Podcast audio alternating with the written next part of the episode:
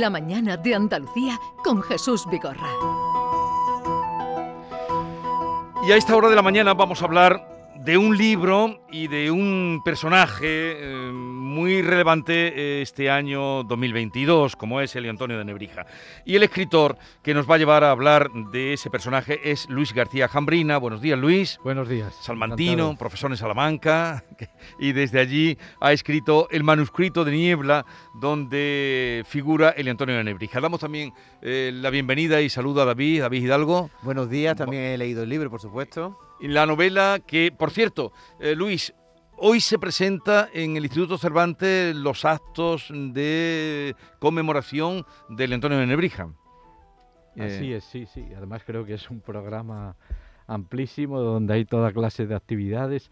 Yo creo que es eh, una oportunidad importante para, para dar a conocer esta figura. Todo el mundo sabe quién es Nebrija, más o menos, y lo de la gramática. Más o menos, más o menos. Ah. Y lo de la gramática. Pero poco más. eh, incluso a veces se le asocia con el imperialismo y esas cosas.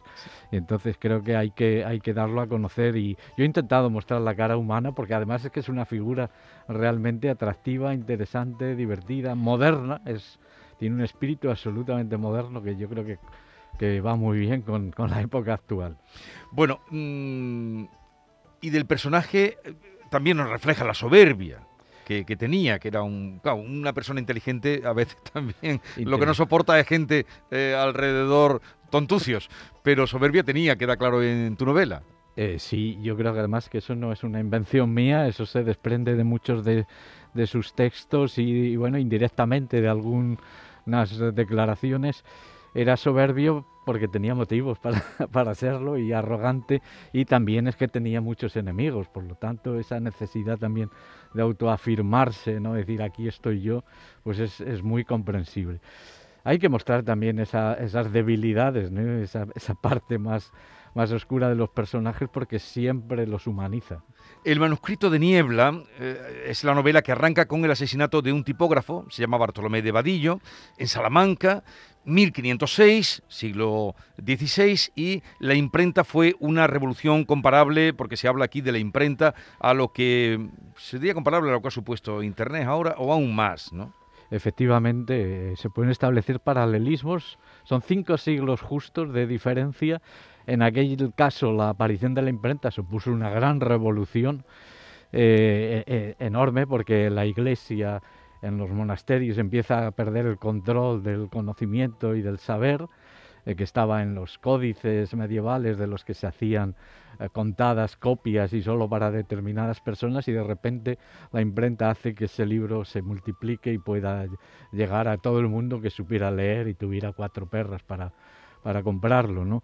Entonces fue una revolución enorme, fue un primer paso hacia la democratización de la, de la cultura y del conocimiento, no olvidemos, del conocimiento también, no solo de, de la cultura. ¿Y qué ha pasado cinco eh, siglos después, en este paso del 19 al 20?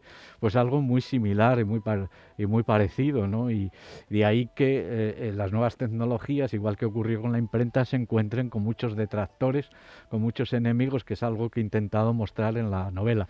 Lo importante, además, es que Nebrija está directamente asociado a la imprenta. No creo que se encuentre nadie dentro de la historia de, de España que, esté más asociado. Él nace justo cuando nace la imprenta, a mediados del, siglo XV. Y él se va formando conforme se va desarrollando la imprenta, de tal manera que cuando la imprenta llega a Salamanca, él es uno de los que la va a impulsar. Se dice que hasta financiaba Ajá. alguna, eso no está probado, pero lo que sí sabemos que fue un buen cliente de la imprenta, dio mucho trabajo, mucho que hacer y algunos de sus libros además se publicaron en vida, pues centenares de, de- Sí. de ediciones. Eh, aquí tiene una importancia como personaje, eh, Nebrija, que es, eh, tiene problemas con la Inquisición, quien no los tuvo en su época, y el pesquisidor que ya eh, creaste en otras novelas, Fernando de Rojas, sí, el autor de La Celestina, echa mano Nebrija de este señor para que lo defienda ante el Tribunal Inquisitorial y de ahí que tienen que venir a, a Sevilla, de Salamanca a Sevilla. Sí, en efecto, Fernando de Rojas es un pesquisidor. Él era eh, bachiller en leyes, o sea, era un jurista. Pesquisidor sería el equivalente a, bueno, abogado, o, No, en, a- algún momento también no, a- investigador. a investigador, investigador, justo, que va a siguiendo. Es el que hace pesquisas. Es un nombre precioso. además. Exactamente, que deberíamos utilizar con más a, más a menudo. Es que es exactamente el que hacía pesquisas y, y existía la figura del pesquisidor. Yo a Rojas lo convierto en eso y él tiene que hacerse cargo primero de, esa, de ese crimen del que hablabas y la desaparición de unos manuscritos de, de Nebrija de y luego tiene que defenderlo en ese proceso, que ese proceso es real, histórico. Lo único que no hay documentación. Yo he tratado de reconstruirlo y mostrar un poco cómo eran esos procesos. Y eso explica el viaje a Sevilla, porque aquí es donde estaba el inquisidor general Diego de Deza en ese momento y yo supongo que tuvo que emprender ese viaje y, y además la sede inquisitorial que era el, el castillo de San Jorge. San Jorge. de San Jorge. era Pues ahí también Nebrija tuvo que pasar por ahí. También Nebrija. Luis, en su, en su novela, en el manuscrito de Niebla, pues se recrea al detalle las calles de Salamanca, las imprentas, las tabernas de Sevilla, de Lebrija también, de manera que el lector no solo disfruta de un thriller, sino también de una novela histórica perfectamente documentada y también en lo que se refiere a Elio Antonio de Nebrija, porque eh, habla usted de un hombre muy valiente, muy fogoso, yo creo que eso está documentado, pero tenía miedo a la niebla, a que le viniera encima una oscuridad, ¿Era, ¿es real ese miedo que tenía la niebla? Bueno, eso no, ese detalle en concreto no, no lo sabemos, pero para un, para un sevillano, la ciudad de Salamanca, con esas nieblas terribles que cada vez son menos, pero que, que tenían que ser impresionantes y ese frío que tuvo que pasar, pues eh, seguro, seguro que las maldijo más de una vez. Pero además la niebla es un elemento simbólico en la novela, ¿no? Representa el oscurantismo, los viejos tiempos contra los que él trata de combatir, ¿no? Él trata de desterrar la barbarie de la Universidad de Salamanca y de Castilla en general y la niebla yo creo que simboliza muy bien esa, esa barbarie. Sí. Eh, Luis, mi compañero David ha dicho fogoso, eh, bueno, que era, le gustaban las mujeres, eh, tuvo muchos hijos, creo que nueve, pero no era clérigo. En principio sí, había estudiado, se había ordenado, tenía las órdenes menores y había estudiado teología en Bolonia. Y tenía unos beneficios eh, eclesiásticos, pero renunció a ellos por esa fogosidad, por esa incontinencia que él decía que le lleva a casarse y, y había un refrán que decía eh, para no abrasarse lo mejor es casarse o algo por Sí, el sí, sí, estilo, la- ¿no? la- para no abrazarse lo mejor es casarse, pero eh, tuvo que trabajar también mucho para sacar adelante los nueve hijos. Muchísimo, y de hecho a veces simultaneó tres cátedras. Tenía que dar clase hasta los domingos y días festivos. Pobre. No aguantó mucho, eso sí. Y luego la ingente labor que llevó a cabo como autor de, de todo tipo de libros, de manuales. Y él además lo seguía mucho en la imprenta, siempre estaba allí corrigiendo las pruebas.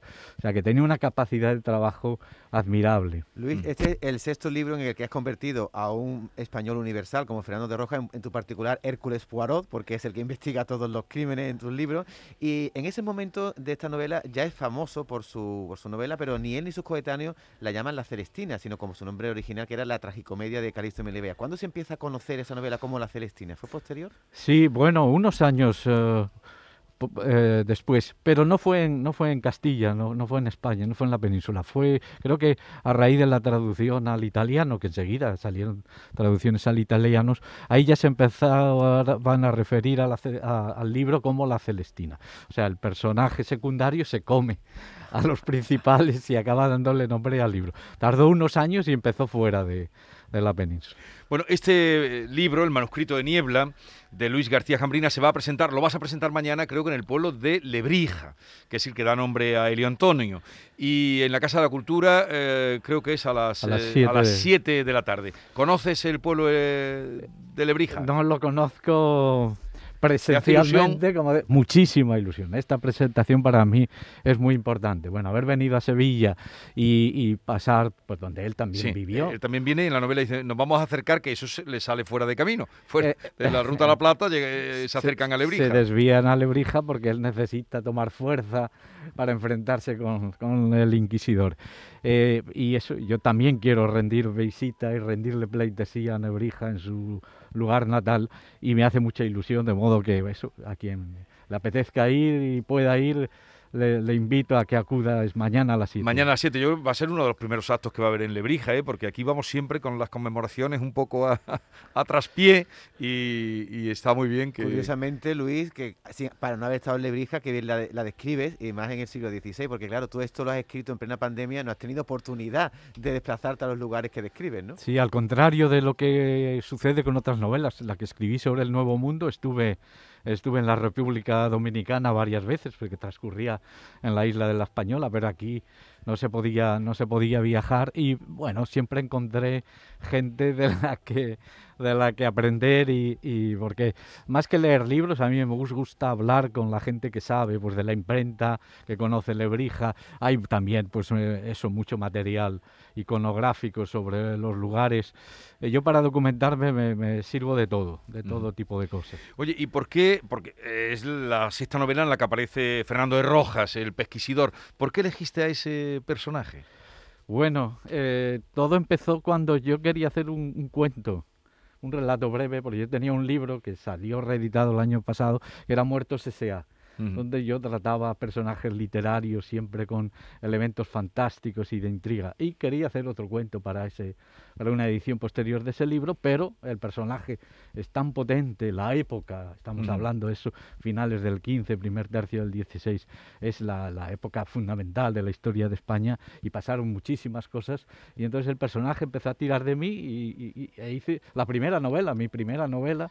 Y luego enseguida pensé que daba pa- juego para muchas más. Hice una tetralogía y ahora, Y ahora ya- estamos en la mitad de la segunda tetralogía. Desde luego, mm, casar a Fernando de Rojas con Nebrija, a lo mejor, bueno, pero es improbable que se llegaran a... No, no, no, o- no, o- no es o nada pudo ser. improbable. Sí, sí, porque coincide que eh, Rojas estudia en los mismos años en que todavía daba clases Nebrija, antes Nebrija. De, ir a Zalamea de la Serena. Ajá. Entonces seguro que se Que tuvieron que se cruzaron. Seguro que tuvieron que conocerse y seguro que Nebri- Nebrija se fijó en ese jovenzuelo porque además eh, Prometía. Rojas prometía, escribió la, la Celestina con muy poquitos años estando en Salamanca. O sea que tuvieron que conocerse y bueno, y, y de la Celestina se desprende que el autor es una persona que sabía mucho latín y que conocía muy bien a los autores clásicos. Y eso tuvo que venirle de alguna parte y probablemente fuera de Nebrija. Mm. Luis Nebrija, que era un andaluz tan astuto, publicó la gramática unos meses antes de que se descubriera América. Sin embargo, él pronto se da cuenta del poder que puede tener ese libro para la expansión del idioma y rápidamente eh, apoya la- que también se publique el libro más allá, ¿no? Para que llegue a todos los confines del imperio, ¿no? Es interesante la pregunta porque Nebrija no siempre se piensa que era el humanista Sí, que tenía claro. los ojos puestos en el pasado, en la antigüedad clásica. No, no, él tenía también una mirada dirigida hacia el futuro y sabía que el futuro estaba en las lenguas romances y sabía un poco por dónde iba la política de los reyes católicos, sobre todo de la reina Isabel, y, y se lanza a escribir esa gramática, que en su tiempo no fue lo más importante que hizo, porque claro, hacer una gramática en una lengua vulgar, entonces era algo que no tenía ningún valor ni sentido, pero eh, el sentido lo adquiere después. Por eso eh, digo que, que tenía visión de, de futuro y auguraba un poco lo que iba a ocurrir, el imperio, entre otras Sí. cosas. Y, y- y- y conoció el éxito en vida o el reconocimiento Sí. por ese trabajo suyo de la gramática, que es lo que ha perdurado. No por esa, no, no. Esa gramática realmente no le dio mucho prestigio. ni, prestigio ni dinero. Ni dinero ninguno porque no se reeditó. Ya. No se reeditó en vida, creo que se reedita ya en el siglo XVIII. Sin embargo, la gramática latina que publica en, en, en 1481, creo que es el primer libro que publica, se hicieron en vida centenares de ediciones, porque era el manual del latín que utilizaban en, toda- en todas partes, en los conventos, en las universidades. Con eso ganó muchísimo dinero.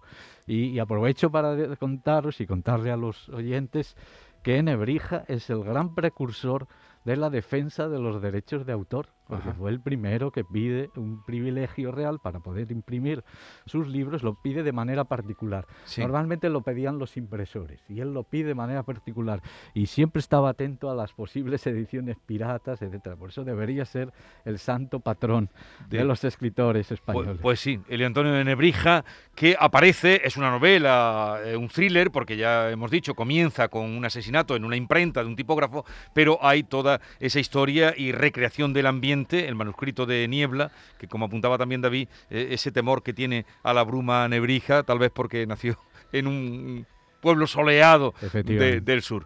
Eh, mañana se presenta el libro en eh, Lebrija, eh, en la Casa de la Cultura, 7 de la tarde, y allí estará su autor eh, Luis García Jambrina. Gracias por la visita y también por haber puesto este personaje eh, en valor de, de nuevo, por lo menos para que a través de la novela mucha gente pueda acercarse a él y conocerlo. Pues nada, ha sido un placer eh, compartir esta conversación y bueno, la idea era esa, ¿no? Poner a Nebrija un poco encima de la mesa y convertirlo en alguien cercano porque realmente no solo fue un gran- una gran figura, sino que además era un personaje apasionante Sí. y divertido. Eh, que tengas un buen día por aquí, por Andalucía, que sé que estarás hoy y mañana por lo menos. ¿eh? Y Sí. Viniendo de Salamanca. pues, Muchas gracias, encantado.